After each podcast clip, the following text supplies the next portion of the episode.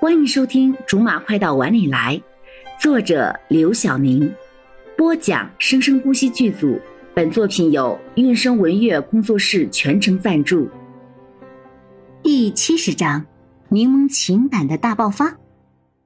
幼稚的审美。毛飘飘优雅的喝了口水，说：“的确，罗少以前只会欣赏别人的外在美，现在居然懂得欣赏内在美了。你真幸运。”学姐想说什么就直说吧。毛飘飘不紧不慢的摇摇头说。我只是出于好奇，想来看看你而已。你不用这么草木皆兵的。这些都是柠檬教他的，觉得不能把话语主动权交给对方，不然会被对方牵着走。你跟罗少在一起多长时间了？快两周了。你根本不是真心喜欢罗少的，对吧？是看上他的前途了，还是跟我当初一样看上他的脸了？毛飘飘做了一个与他现在这一身衣服极为不搭调的妩媚的表情，却又恰到好处的展示出了她的女人味。这也是柠檬教的。一个女人总会在另一个女人的女人味下自卑的。苏风眼前一亮，原来学姐这么坦白呀！不过我可是真心喜欢罗少的，他对我也是真心的，真心到无微不至，无话不说。真是多谢学姐费心了。哦，我听说你平时可不是这样的人啊。他可是有备而来的，怎么着也不能够辜负柠檬之前的调查。是人就会变的。看学姐你现在这么正经的样子，想必你以前也不是这样的人吧？毛飘飘现在很想站起来骂他一顿，然后甩他一个耳光，很想把躲在隔壁的柠檬揪出来，让他自己去会会这小姑娘。我，罗少在这边。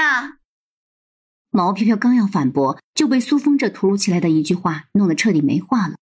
隔壁的柠檬也慌了阵脚，两个人都不知道罗少为什么会突然出现。他要是看到毛飘飘在这里，整个计划都暴露了。现在这个场景简直就像两个彪悍的女人在为难一个弱女子啊！罗少，你大学学姐来找我了，你坐下来跟她叙叙旧吧。苏峰拉着罗少坐在他的身边。学姐，罗少扫了一眼毛飘飘，却没有戳破他，说：“你怎么来了，学姐？”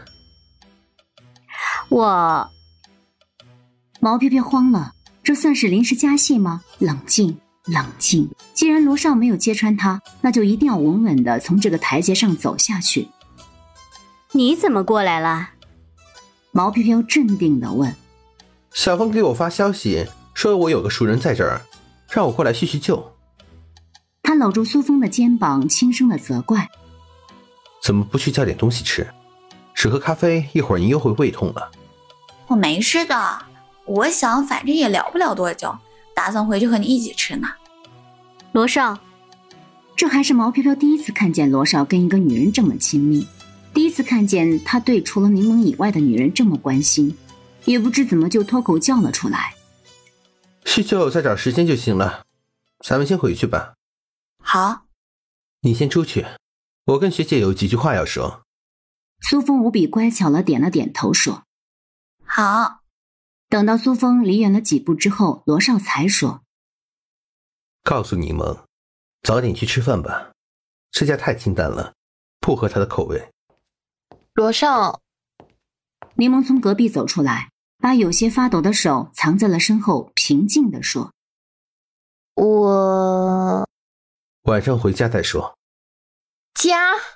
那算家吗？那也算家吗？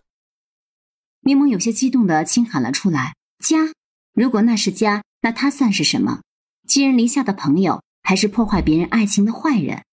还是他根本就只是一个多余的人而已？”以后别再找小峰的麻烦了，我上次就跟你说过了。